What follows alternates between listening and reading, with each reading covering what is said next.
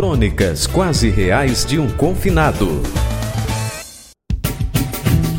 Sobre aquele sonho, às vésperas das eleições, fungando o primeiro turno, fora erguido a 200 metros do chão, de cabeça para baixo, empalado por um pau de arara.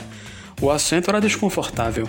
Um metro de madeira entre as pernas, pressionando a fossa popilítea, o popular sovaco da perna.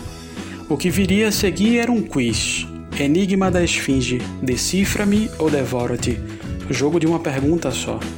A trombeta ecoou e então perguntaram-no: Por que o símbolo da tua religião é de cabeça para baixo? Quem respondeu primeiro errou. Ele, logo na sequência, chutou e acertou. Logo ele. Disse que o símbolo fora concebido de cabeça para baixo porque, na ocasião da crucificação de Jesus, outro homem, em ato de amor, permitiu ser cravado na cruz vendo o mundo do avesso. Falou sobre o que não sabia, sendo elevado à condição de Deus. Logo ele, um Zé Ninguém.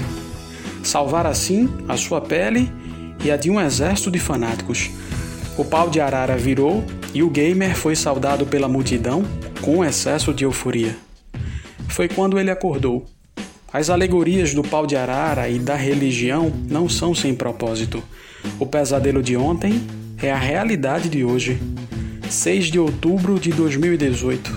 A vida real antecipada num sonho a vida antes e depois da pandemia, o populismo que devora e mata.